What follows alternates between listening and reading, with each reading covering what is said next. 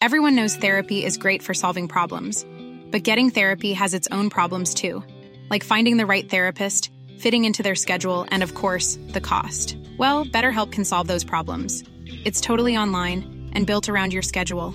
It's surprisingly affordable too. Connect with a credentialed therapist by phone, video, or online chat, all from the comfort of your home. Visit betterhelp.com to learn more and save 10% on your first month. That's BetterHelp H E L P.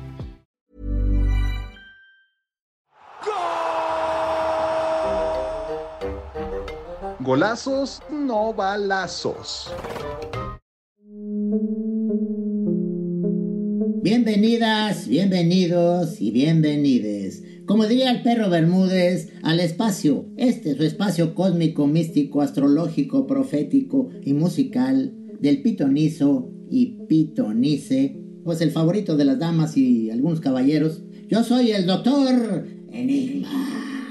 Así es, chamán de Atotonilco Alto y ranchos incubecinos. A diferencia de cuando comenzó el mundial, y como diría la cantante Rosalía,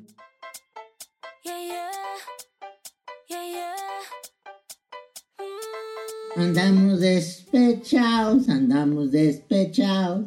Porque como bien lo predije, echaron a nuestro equipo del mundial a las primeras de cambio, no duramos nada. Pero pues amigos, la vida sigue. Y como dijo aquel sabio oriental del oriente, del este, del, del oeste, del este, de la colonia agrícola oriental, pues, que dijo algo que ahorita no me acuerdo. Pero vamos a darle a las predicciones, porque esto es mole de olla. Y ahí les va, pues. Las predicciones mundialistas. Primero lo que más nos interesa a los mexicanos. Se anunciará, así como lo oyen, se anunciará al nuevo técnico de la selección mexicana. Así es, Bora Milutinovich dejará de entrenar a la selección de, Corea del... Ya ven que hay muchas Coreas, ¿no? Del, del este, Corea del, del, oeste, del viejo oeste, del viejo este gordo este, del norte. Y regresará ahora al tricolor, con la misión de renovarlo y rejuvenecerlo por completo. Afortunadamente, tendrá junto a él como asistentes a unos juveniles, Manuela Puente, ya con su peluquín, y a Miguel Mejía Barón, aquel que se quedaba con los cambios de la tiendita. Siguiente predicción. En el Mundial seguirán las sorpresas. Marruecos goleará a Portugal 8 a 0. Y seguirá avanzando al grito de ¡Viva Marruecos, cabrones! 80 mil mexicanos venderán todo para viajar de nuevo a Qatar a apoyar al nuevo equipo tricolor. Así es, el uniforme de los marroquíes se parece mucho al nuestro, nomás en diferentes órdenes, ¿no? Porque tiene un rojo, tiene un verde, tiene un blanquito porque el orden de los factores no altera el Producto Interno Bruto. Pero de qué es tricolor, es tricolor, apoyemos a Marruecos. Siguiente predicción. Croacia le ganará a Brasil. Países Bajos, que yo no sé por qué le dicen así a los naranjitas que son como Holanda, va a eliminar a, los argentinos. E Inglaterra le ganará a Francia. Pero ¿qué creen? La final del Mundial no será jugada por ninguno de estos equipos, así como lo oyen. Inexplicablemente, la final será disputada entre las selecciones de Qatar y Arabia Saudita. Qatar ganará 3 a 0 y será el nuevo campeón del mundo y su reino no tendrá fin. Y para que no los metan a la cárcel, todos los directivos de la FIFA se quedarán a vivir allá en Doha. Y para el siguiente mundial, el del 2026, que será México el anfitrión junto con Estados Unidos y Canadá, los tres amigos, yo tengo la predicción que el platillo nacional por excelencia ya no será el mole poblano ni el arroz, sino el salchipulpo.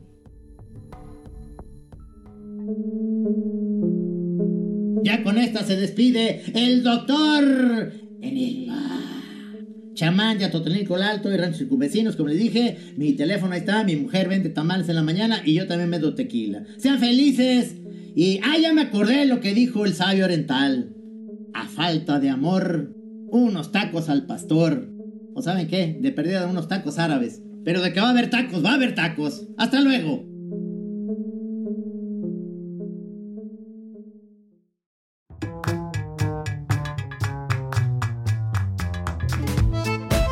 Amigos, bienvenidos nuevamente a su programa preferido, que es un podcast, así les decimos a los podcasts preferidos, su programa preferido, que se llama Golazos, no balazos.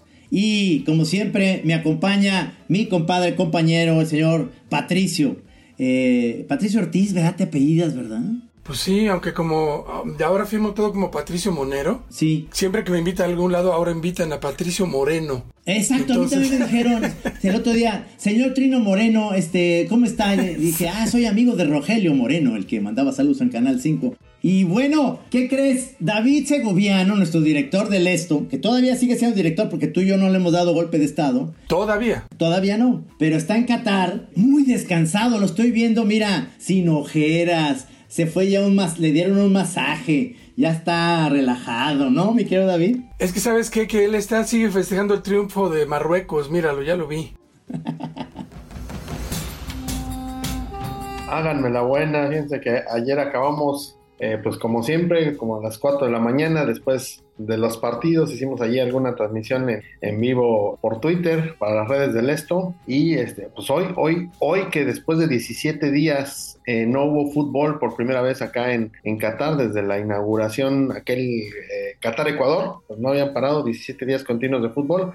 Hoy que hicieron una pausa, pues aprovechamos y nos fuimos tempranito al, al desierto. No habíamos tenido oportunidad, ahí anduvimos en las dunas, en las cuatrimotos, eh, subiéndonos a, los camellos, y el pobre camello que me tocó me vio venir y dijo, ¿y a mí por qué? Pero me cargó.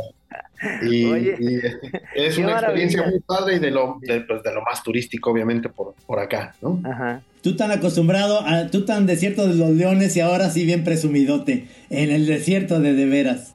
Oye David, ¿y allá en, en el desierto de Qatar hay, hay peyote y hay nopales o no? No hay nada, maestro, nada más que, más que arena. Eh, arena, arena y arena. Llegas al mar y hay agua, pero no hay otra cosa. Nos contaba nuestro, nuestro guía, eh, un eh, pakistaní de nombre Nur, que está llena acá la ciudad de, de pakistaníes, decía, decía que no hay ni víboras, ni escorpiones, ni nada ahí en el desierto. Lo único que hay eh, de repente son escarabajos, pero es desierto, desierto, desierto, completamente, ni tantita vegetación ni nada. Ahí anduvimos este, eh, eh, paseando en las dunas, nos dio un, tour en, en, estas camionetas 4x4 que se siente francamente del carajo, ¿no? Y, dejarte caer, no sé en qué inclinación, pero así de lado con la camioneta, hasta se para el mendigo Nur nos voltea a ver así como diciendo, ¿están listos? Y se arranca, ¿no?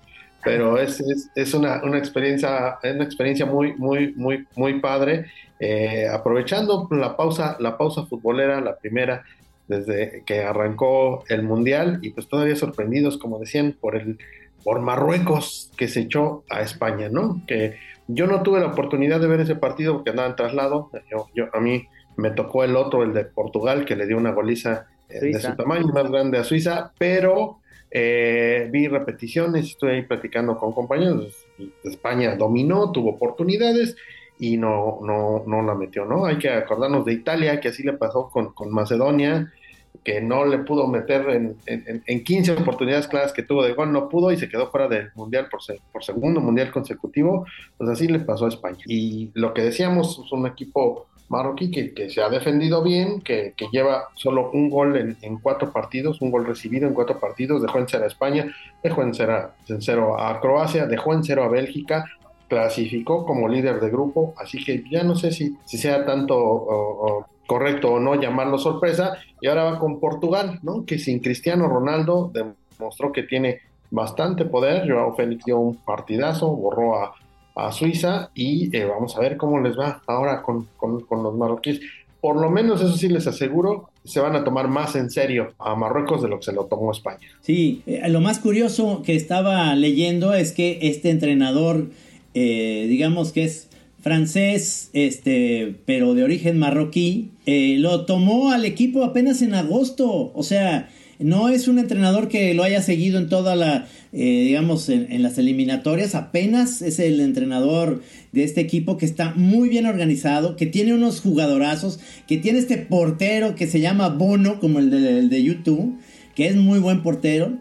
Y que España, pues mucho tiquitaca, mucha cosa, pero nada de, eh, Era como cuando veía yo jugar a las chivas del Willy Gómez, que nomás en media cancha, en media cancha hacían burles, pero no metían goles, así, así estaban, así estaba esa España que no me convenció al final porque sí se me hacía uno de los, al menos yo era de los que quería que llegaran a la final, pero no tuvieron esa contundencia como, como esa organización que tuvo no nomás en la defensa Marruecos, sino que también eran peligrosos y tienen buen portero, ¿eh?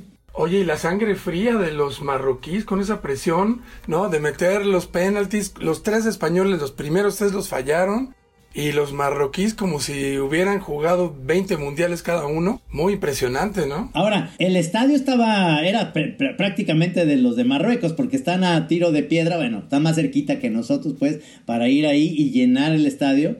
Eh, pero, pero sí, ciertamente yo sí creo que eh, em, esos tres penales fallados seguidos de España hablan de ese nerviosismo que obviamente son jugadores que no deberían fallar un penal, ¿eh? No, presumía Luis Enrique que antes del Mundial sus, sus, jugadores habían tirado hasta mil penaltis. Este, pues yo creo que ahí se les acabó la magia, ¿no? Lo... lo... que no dijo es cuántos habían fallado de esos mil. Ya, ya se te cansa el, caballo y ya no llegas, ¿no? Entonces, este, pues no se, no se vio, no se vio esa, esa eh, práctica y Marruecos, pues sí, quién sabe qué nos, qué, cómo le hubiera ido a México si cambiamos de técnico en agosto, ¿no? Hubiera llegado a Aguirre o, o el Piojo o alguien más, quién sabe qué, de qué estuviéramos platicando, pero no se dejaron y nos fue como nos fue. Y Marruecos, pues es un equipo formado además por mucho, eh, eh, llamemos extranjero, ¿no? Muchos nacidos fuera de Marruecos, muchos con descendencia, pero que nacieron en Bélgica, en Portugal, en, otros lugares, 16, si no mal recuerdo, de, de, estos 24 jugadores que están en la Copa del Mundo, vienen eh, de fuera y han conformado un buen equipo. El portero se lució, además, como dices, Bono, no el de YouTube, este, este juega en el Sevilla compañero del, Tecatito y, eh, y, buen, buen, buen trabajo que, hicieron. Y España, pues sí, eh, no, es que me curen salud, se acuerdan que lo habíamos comentado, España juega muy bonito, pero yo decía, no sé si les va a alcanzar con ese juego bonito porque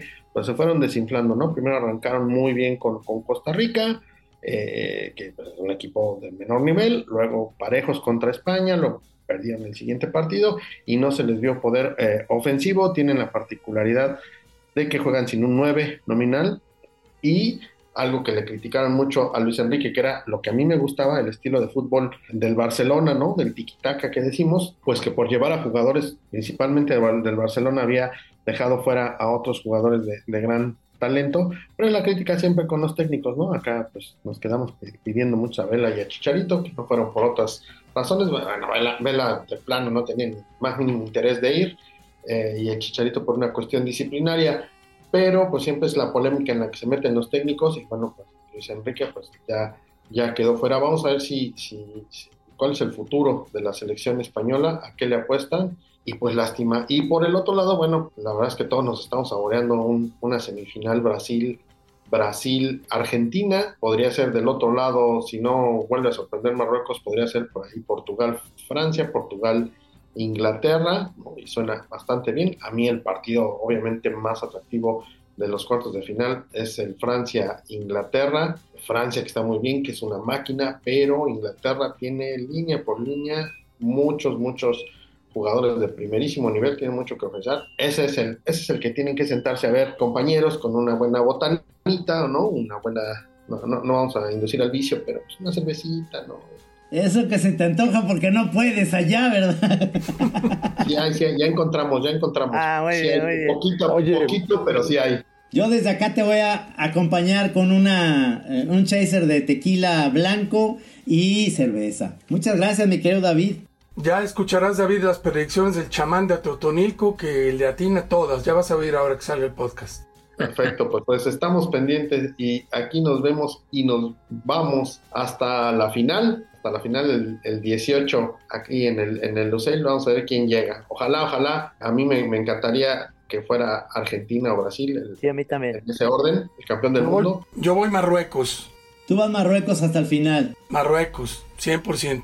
Sí, hasta pareces del Atlas. Muy bien. Exacto. Son Marruecos de toda la vida, ¿no? Desde la cuna. sí. Desde siempre. Muchas gracias, David. Que la pases bonito. Descansa, descansa rico. Que sigas paseando bonito. Gracias. Gracias. Y bueno amigos, seguimos, este, por favor Pato, tenemos un invitado, bueno, ¿qué te puedo decir? Para mí estamos de, me, choca esa palabra de manteles largos, yo diría más bien, estamos con, con eh, libros de, de ciencia de manteles largos, porque el día de hoy invitaste a alguien que yo admiro muchísimo aquí y me lo vas a presentar, por favor. Claro que sí, mira, en aquellos tiempos, en el siglo XX, en la primera mitad, había un grupo que se llamaba Los Siete Sabios. Y, bueno, tenemos nosotros de invitado al octavo sabio. Se llama Pepe Gordon, también conocido como José Gordon. Y es, entre muchas cosas, es novelista, periodista cultural, divulgador de la ciencia y sabio multidisciplinario. Ha colaborado en diarios como La Jornada de Reforma, eh, en el suplemento cultural la cultura en México, el famosísimo suplemento de la revista Siempre, él era jefe de redacción, ha colaborado en la revista de la UNAM, produjo y condujo un programa muy interesante que se llamaba Imaginantes, que fue premiado en el Festival de Cine de Nueva York. Ganó el Premio Nacional de Periodismo en el convulso año de 1994 y es conductor del programa La Oveja Eléctrica, en donde inventó el colisionador de ideas. Pepe Gordon, muy bienvenido a Golazos No Balazos. Y te voy a recibir con una pregunta de tu altura, de tu nivel, que es, ¿sueñan los futbolistas con balones eléctricos? Ah, qué bonita pregunta. Antes que nada, de verdad, un, gran abrazo a, ambos, de verdad, Patricio. No, la verdad me da muchísimo gusto estar con ustedes y sí, eh, sí sueñan con, con goles cuánticos incluso, más que con con eh, eh, balones eléctricos. Fíjate que los, los goles cuánticos es muy interesante. Esta, esta imagen alguna vez se la oía a uno de los científicos más importantes que, que investiga la, la, idea de los universos paralelos, ¿no? Y como ustedes saben, en el mundo de la física de partículas subatómicas, los comportamientos de la materia son muy extraños, porque puede estar una partícula en dos lugares al mismo tiempo. Y entonces él me lo ilustró de una manera muy hermosa, decía, es como tirar un penalti y ver que el balón se va al mismo tiempo a los dos lados de la portería. Entonces estamos hablando de un gol cuántico como los que necesita nuestra selección, ¿no? ¡Qué maravilla! Imagínate esos goles cuánticos. Este, ahí tendrían los aficionados la oportunidad, porque siempre he pensado que compras un boleto de para el estadio y sabes que se pueden ir a penales. Entonces yo siempre compro el boleto en donde digo, pues detrás de la portería, porque seguramente me va a tocar ver eso. Pero si escogen la otra, pues ya valió madre. Ahí sí ya, este, ya tendríamos la oportunidad todos. Necesitaríamos ser espectadores de dos partidos al mismo tiempo, no poniendo las dos televisiones al lado una de la otra, sino estando aquí y allá al mismo tiempo, que a veces ese es el sueño, ¿no? Imagínate tener que oír a Televisa y a TV Azteca al mismo tiempo, sería una locura. Imagínate, por eso te digo, mejor con, con el, sonido apagado. Exacto. Oye, Pepe, yo tengo otra pregunta para ti, que es, ¿qué relación encuentras tú entre el fútbol y la ciencia? Si es que encuentras alguna.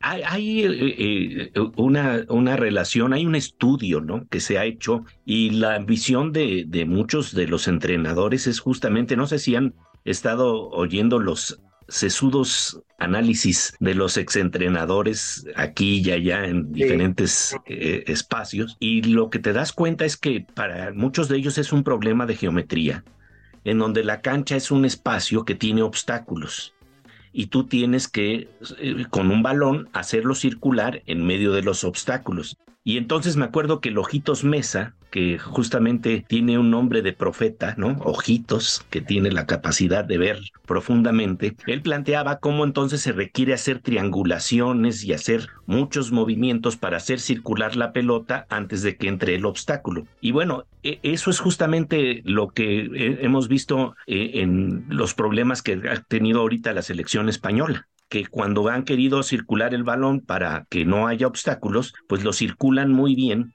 pero fallan en algo que se hizo en un estudio de Alemania, en una revista alemana. Se hizo un estudio de cómo de verdad, este, cómo se llega más fácilmente al gol.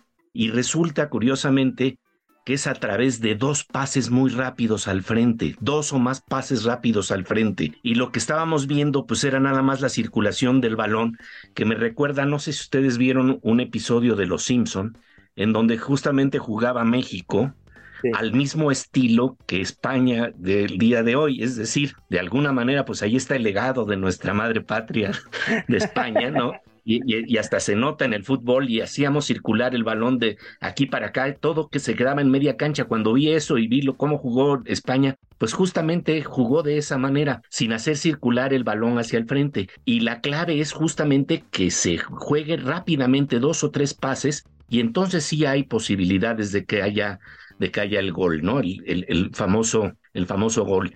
Y curiosamente, otro de los estudios que se han hecho de Tom Riley eh, en Gran Bretaña, dividía la cancha en 18 zonas. Ya hay una zona particular que se llama la zona 14, que es como una especie de cuadrado que está frente al área grande. Ajá. El que domina esa región es el que gana. Hicieron unos análisis estadísticos con algunos de los partidos que, de los equipos que lograron realmente clasificar en algunos, en, algún mundial de fútbol, y se dieron cuenta de, de, eso, que esa es la zona. Y si se dan cuenta, esa fue justamente la zona que dominó Messi cuando nos metieron el gol. Justamente esa es la zona que le llaman el hoyo. Y entonces, curiosamente, nuestra selección tenía que caer en el hoyo para bien, es decir, jugar desde el hoyo para meter gol, pero ni siquiera llegó hasta ahí. Y el problema de este tiquitaca que, del que se está hablando me recuerda un poco lo que pasaba en una película de Indiana Jones, en donde sale de repente, de pronto, un árabe con una cimitarra y empieza a hacer unas florituras maravillosas y, entonces Indiana Jones saca su pistola, le pega un balazo y, lo descarta. Es fantástica, es fantástica esa escena. Es que es exactamente lo que, lo que, lo que estamos viendo. Este, mucha floritura, mucha floritura. Y por ejemplo, vienen los holandeses y de una manera muy práctica pegan el balazo. Ahora sí que balazos y golazos aquí están de alguna manera unidos, ¿no? Porque, porque realmente lo que pasa es que son letales, son equipos que van al frente y que para mí marcan una diferencia muy interesante que, de la cual hablaba Pasolini. El, el, gran cineasta, decía que después de todo el fútbol es un lenguaje porque es un, un sistema de signos y significados y que había entonces en ese lenguaje dos tipos fundamentales de, lenguaje, el fútbol prosa y el fútbol poesía. El fútbol poesía pues es el de Brasil, es obvio, ¿no? Que ahí está y que es un juego muy hermoso. Sí, sí, sí. Por el otro lado, el fútbol prosa, que es el fútbol italiano, o que es el fútbol de los marroquíes, que van a estar aguantando atrás y de repente cuando no te das cuenta, ¡pum! No, de nada te valieron tus florituras. Eso creo que de alguna manera marca muy claramente lo que estamos viendo, ¿no? Oye, Pepe, ¿sabías tú que existe, volviendo a lo de Indiana Jones, que se me hace excelente ejemplo, eh, y además está filmada en Marruecos esa, esa escena, pero ¿sabías tú que esa escena sí está filmada toda la lucha del látigo con la espada, sí está filmada esa parte y no le salía. Y entonces Harrison Ford se había, había comido algo y le hizo mucho daño, ya no quería filmar más. Y entonces llegó y le dijo a Spielberg, oye, y si cuando saca a la, ¿qué dijiste que se llama? La, la cimitarra. Cimitarra. Cuando saca y hace así la floritura y yo saco la pistola y le doy un tiro para ya acabar irme al, al tráiler a descansar. Y le dijo, está buenísimo lo hacen, pum, vas, y eso es la escena que se quedó. Porque a mí me encanta esa sorpresa, porque tú crees que, que se va a ir a esas largas escenas ya planeadas en las que el látigo y las hilachas. Es buenísimo tu ejemplo, me encanta, me encanta mucho esa similitud que acabas de, de decir. Oye, Pepe, alguno de nuestros invitados, creo que fue Jorge Fernández, decía, justamente regresando a lo que hablabas de la poesía y la prosa, que, que nuestra selección lo que inventó fue el cantinflismo futbolístico, ¿no? Mucho rollo y no pasa nada. Pero bueno, yo lo que estoy escuchando de lo que dices también es que tú achacas, le echas la culpa de nuestro fracaso futbolístico a Hernán Cortés. Bueno, pues es que ahí hay un legado, ¿no? Este, eh, eh, eh, las improntas no están desde la lengua española hasta la forma de mover el cuerpo y danzar en el fútbol. Y esto es muy interesante porque fíjate que en los mejores momentos, si estamos hablando de fútbol como poesía, hay una belleza maravillosa en el fútbol. Una belleza que, a veces no se suele apreciar, no se suele hablar de ella. A mí me llama mucho la atención que en estos días se habla mucho de sensaciones. ¿Qué sensación te dejó el partido? Creó buenas sensaciones, creó buenas, malas sensaciones. Es un criterio estético el que se está aplicando. La sensación quiere decir que hay danza o no hay danza. Y recuerdo que el gran Vicente Leñero justamente hablaba de que más allá de los problemas de comercialización, eh, a ultranza y de manipulación que pueden venir ligados al fútbol, hay una dimensión que tiene que ver con la belleza, que es precisamente esta circulación maravillosa del balón y que de repente aparezca lo inesperado. Y en medio de todo esto, a mí algo que me llama también muy profundamente la atención es el azar. El azar interviene de maneras que, prácticamente es como ir, ir a atestiguar algo que, eh, sobre todo en estas instancias, ¿no? Donde ya estamos hablando de cuartos de finales, semifinales, eh, eh, realmente son 90 minutos y se va a decidir de un lado o del otro. Y de repente uno piensa que no, pues, si todo lo estudias muy bien, y juegas perfecto, va a ocurrir todo a tu favor, pero nunca falta el azar del arbitraje, incluso en estos tiempos en los que el milímetro de un dedo puede ser la diferencia del offside. Esto no ha ocurrido hace tiempo, ¿no? Y esto, eh, eh, entonces, dos cosas que me llaman mucho la atención es azar, belleza, cómo se juega dentro del fútbol y esta posibilidad también de que el espectador siente que está participando en, todo esto en un tiempo delimitado, en donde se va a resolver un drama y todos sabemos que, que, va a ser un drama y de repente cómo interviene un balón que le entrega mal el defensa al portero y, y, toda una actuación que había sido impecable se va para atrás, ¿no? Bueno, lo, vivimos en el México-Argentina. Yo creo que una de las cosas más tristes es que, pues como, como sea, la selección mexicana se estaba defendiendo perfectamente en el primer tiempo y luego llega el segundo tiempo y resulta que entra esa variable que se llama Messi y que pues lo desordena todo, ¿no? Porque creo que, que México pudo haber hecho un partido prácticamente como el de Marruecos. Estaba jugando en ese nivel pero de repente pues viene la genialidad y aquí el azar tiene que ver con esa genialidad, pero también tiene que ver con cuando están prendidos o no están prendidos los jugadores, porque hay algo a mí que me llama mucho la atención, que pensamos, queremos pensar en el deporte como si fuera un ajedrez, un tablero de ajedrez perfecto, en donde si, el, si, el, entrenador sabe mover las fichas, todo va a salir perfectamente. Pero resulta que todos lo sabemos en, en términos de arte, y a veces cuando el fútbol alcanza ese nivel de arte, hay una subjetividad que está ahí, hay una presión que está ahí marcándote profundamente y cuando la presión es demasiado grande, resulta que un juego que tú podrías haberlo ofrecido de manera maravillosa, algo ocurrió ahí y no tuviste la misma intensidad. Y esto me recuerda a un problema que tiene que ver incluso con el amor, ¿no? Cuando de repente te dicen, oye, eh, ¿por qué no me das un beso con la misma intensidad que el de antier? Con la misma intensidad del otro. o la misma intensidad del otro, claro. Pero entonces ahí está el problema, que, que hay una carga de subjetividad enorme. Los, los jugadores de, de, de, España que tiraron los penaltis, por supuesto, los practicaron una y otra vez, pero tenían en sus espaldas el peso de toda una conciencia colectiva. Yo recuerdo que una vez platiqué con, con el Vasco Aguirre, cuando clasificó de milagro a la selección nacional, que ya prácticamente se suponía que no íbamos a ir al Mundial. Y entonces empezamos a hablar del problema del Peter Handke, como dramaturgo hablaba del temor del portero ante el penalti.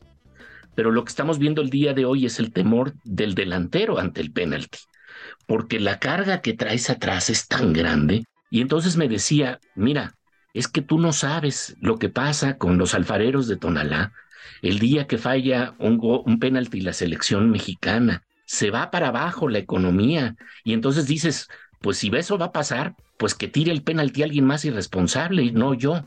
Ese es el peso que tienen los pobres. Sí, tienes toda la razón. Fíjate que eso me platicaban en la ciudad de León.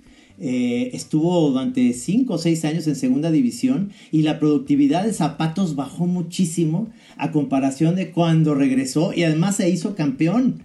Se hizo campeón regresando a la primera división y entonces todo el, todo el, la producción de zapatos y demás se volvió una que eh, se volvió algo de una alegría colectiva que por supuesto que influye todo eso. Eso se me hace buenísimo que lo saques al tema porque imagínate lo que traen en ese peso. Hay una película de Wim Wenders que se llama Los problemas del portero ante el tiro penal. No sé si la vieron en los 70. Sí, eh, bueno, es justamente basada en la, la dramaturgia de Peter Han, que sí.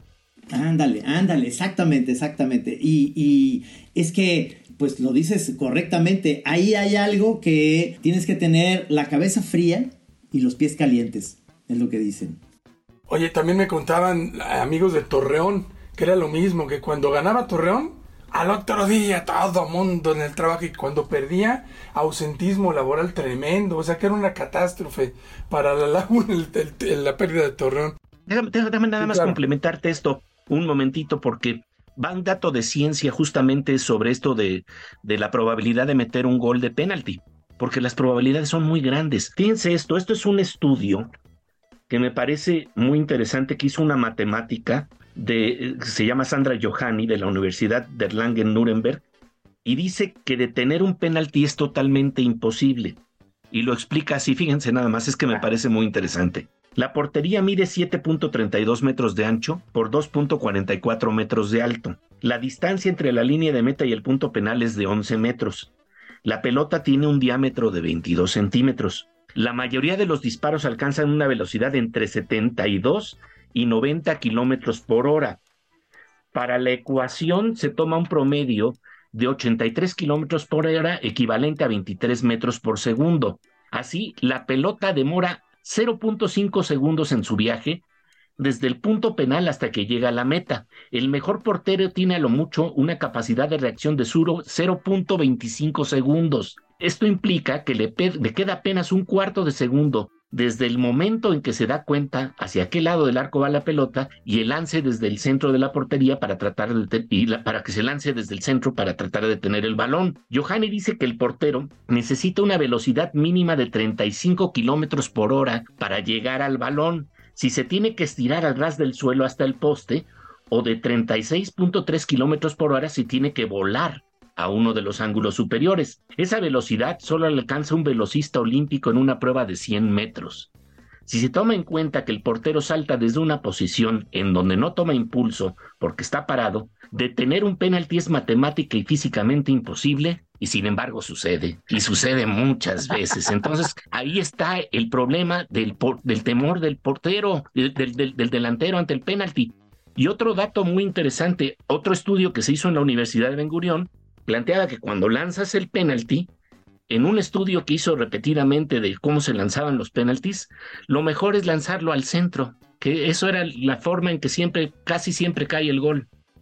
Es que es verdad, porque yo que era portero, siempre me eh, tenía un entrenador de porteros este, que decía, eh, espérate hasta el último momento y lánzate a donde tú crees que va a ir la bola. Puedes estar equivocado, pero si te lanzas con fuerza y a media, a media altura tienes posibilidad con una mano de que si va arriba o abajo de detenerla. Pero nunca nos dijeron de lo de en medio, que por cierto, el último tiro penal de Marruecos, te fijaste al centro y, y, nada de velocidad, así como, como si nada. Eso me admiró eh, eh, del delantero que dices, ese tenía la cabeza fría en ese momento. Y bueno, eh, acuérdense, este, Guillermo Ochoa eh, eh, porque es todo un juego de fintas. Y entonces el delantero se va, pues vimos por ejemplo el penalti que tiró Lewandowski, el que sí metió.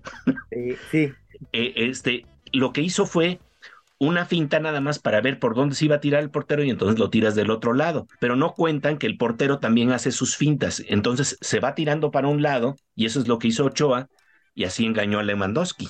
Claro. Oye Pepe, tú hablabas de sensaciones hace ratito Así es que te pregunto, ¿cuál es tu sensación del Mundial de Qatar? hasta lo que va ahorita, porque todavía, ya sabes, claro, claro. mañana, mañana, ahorita hubo partido, mañana va a haber otro, el domingo otro.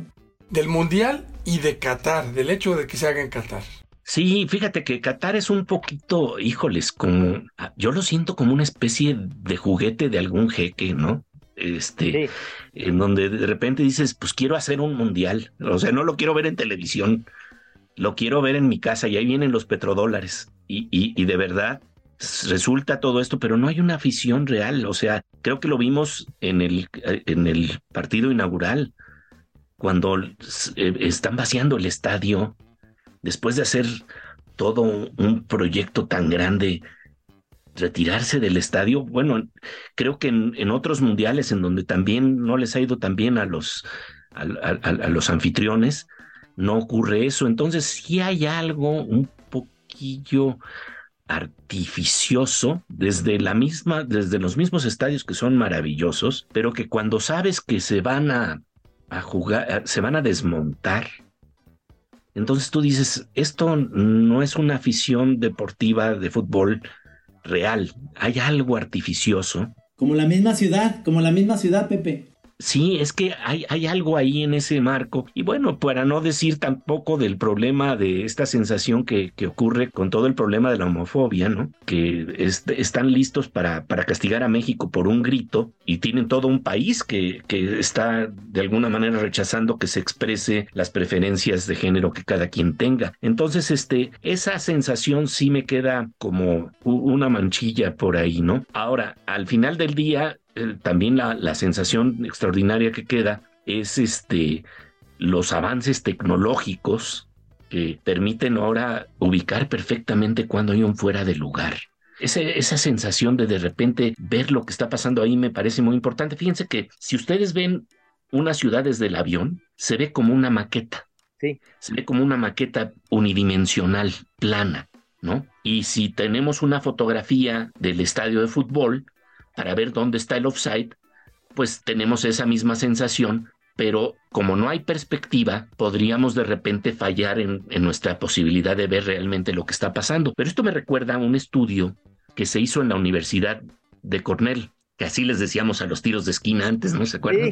Cornell, Cornell. Porque llegó Echeverría, llegó Echeverría y quitó lo que se hablara con anglicismos en el fútbol.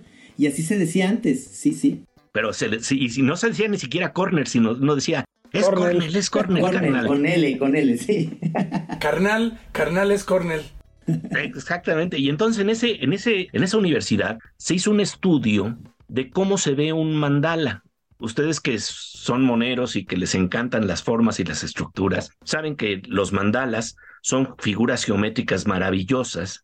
Y entonces eh, hicieron un estudio con monjes budistas para ver cómo es que ellos visualizaban el mandala. Y resulta que mientras nosotros nada más lo estamos viendo en vista aérea, ellos empezaron a inclinar los ángulos a través de la computadora y se dieron cuenta que lo que nosotros vemos como un simple dibujo geométrico era realmente un palacio de conocimiento.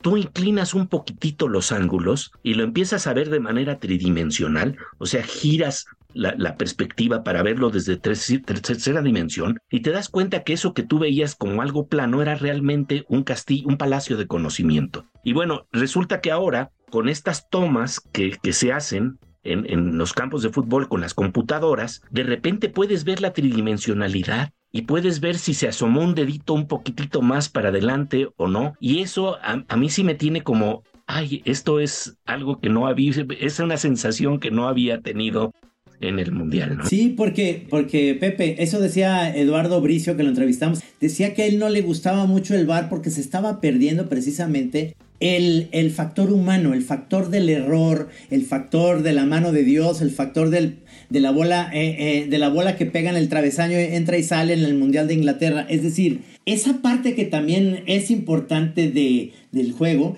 acá yo siempre, siempre tenía la idea, como bien lo dices de la perspectiva, que si tu pie estaba al nivel del otro defensa, no había problema, pero si tu cuerpo está un poco más adelante, ya es offside. Y eso está muy extraño porque cómo lo puedes con la vista, aunque estés al abanderado, aunque estés así en medio, yo lo que estaría viendo son los pies de los jugadores. Pero, pero es un. El dedito, ¿no? Que se pasa el dedito Exacto, ya. lo que tú decías, Pepe, el dedito nada más. Y, fíjate, pues esa es la diferencia de que México esté participando o no en cuartos de finales, porque metimos dos goles que fueron anulados, con uno de ellos que, hubiéramos metido, aunque nos hubieran metido el, gol que nos metieron, ya la diferencia hubiera estado a nuestro lado. Entonces, este, ahí es donde de repente aparece el azar y lo que me impresiona mucho es cómo pueden cambiar las perspectivas simplemente con un golpe de azar. Un golpe de azar hace que el entrenador sea maravilloso. Un golpe de azar, no hombre, qué planteamiento más tonto. Y realmente lo que pasó fue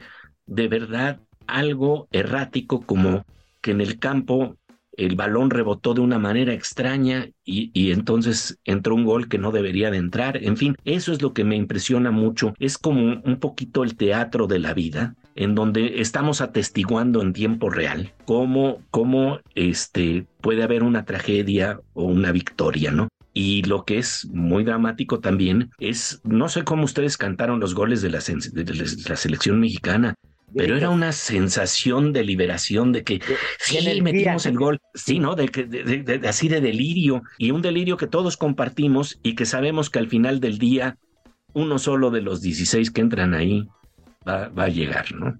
Entonces, este, reproduce un poco ese, ese problema de los azares de nuestras vidas, ¿no? Qué interesante, qué lástima que el tiempo se nos acaba por el podcast, pero mi querido Pato, ¿no estás así como con ganas de más? Sí, sí, es más, no, yo quiero más. Este, antes de que terminemos, yo te quiero hacer una pregunta, eh, Pepe, que sería yo creo que la última del podcast, porque se termina el tiempo, como dice Trino, que es la siguiente. Si como se divulga el fútbol, se divulgara la ciencia y la cultura, ¿cómo sería este mundo? Bueno, esa es una muy bonita pregunta porque también tenemos que meter goles en la ciencia y golazos porque lo, que, lo que ocurre e, es que realmente si logramos atisbar la belleza de la inteligencia colectiva, incluso en el fútbol, cuando se hace la ola, estamos de alguna manera en un estadio viendo cómo se mueve la inteligencia colectiva. Y además es una cosa muy impresionante como un suspiro, cuando el palón roza el travesaño, es un suspiro que se amplifica y que todos podemos de alguna manera sentir. Si ese pulso de inteligencia colectiva se pudiera llevar a la ciencia y al arte, estaríamos hablando de los goles que necesitamos, no tan solo en el deporte, sino también en nuestra vida cotidiana para transformar las cosas, ¿no? Yo creo que ahí está el, el gran problema, ver que esa belleza que atisbamos de inteligencia colectiva cuando el juego está sabroso, está interesante, eso también se puede, puede ocurrir en la ciencia y nos brinda salidas para crisis y problemas que vivimos en nuestra sociedad. Entonces, la invitación es justamente a encontrar esa belleza de la inteligencia colectiva que a veces se asoma en el deporte, en la ciencia, en el conocimiento y en el arte. Y déjenme decirles que sí ocurre, sí ocurre. Y cuando eso ocurre, entonces nos damos cuenta de que sí hay posibilidades de seguir difundiendo ciencia y conocimiento a un nivel que todavía no alcanza el de un mundial de fútbol, pero que sí alcanza muchos corazones, muchas mentes que de alguna manera saben, sabemos que ahí está la posibilidad de que nuestra sociedad podamos meter goles. Qué bonito. Mi querido Pepe, yo llegué este, a, grabar esto con una expectativa muy, muy, muy bonita y de esto. Y me voy, ¿sabes? Cuando llegas como con una parte de tu pecho iluminado, por escucharte. Muchísimas gracias. No sé, Pato. No, al contrario. Nos sentimos como si Messi no hubiera metido el gol y México siguiera en el Mundial. Sí, maravilloso, Pepe. Gracias. Muchas gracias, queridos Pato y Trino. De verdad, un gusto. Gracias, gracias por Muchas gracias. Y amigos, creo, para mi gusto, es el podcast más bonito que hemos tenido en este. Oh, sí. Este, sí, me encantó mucho estar contigo. Mi querido Pato, me, me voy contento eh, y gracias, Pepe, por estar aquí. Muchos abrazos, golazos y nada de balazos, Pepe. Gracias en la producción a Natalia, siempre Natalia Castañeda, que hace las cosas también de todo corazón y muy bonito para que esto funcione. Gracias, gracias a, a los tres.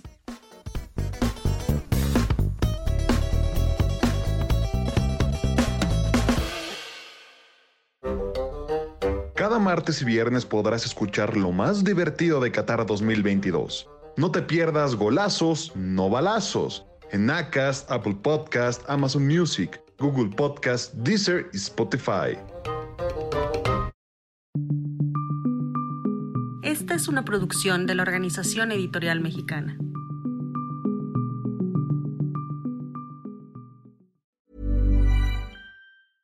Even when we're on a budget, we still deserve nice things. Quince is a place to scoop up stunning high-end goods for 50 to 80% less than similar brands.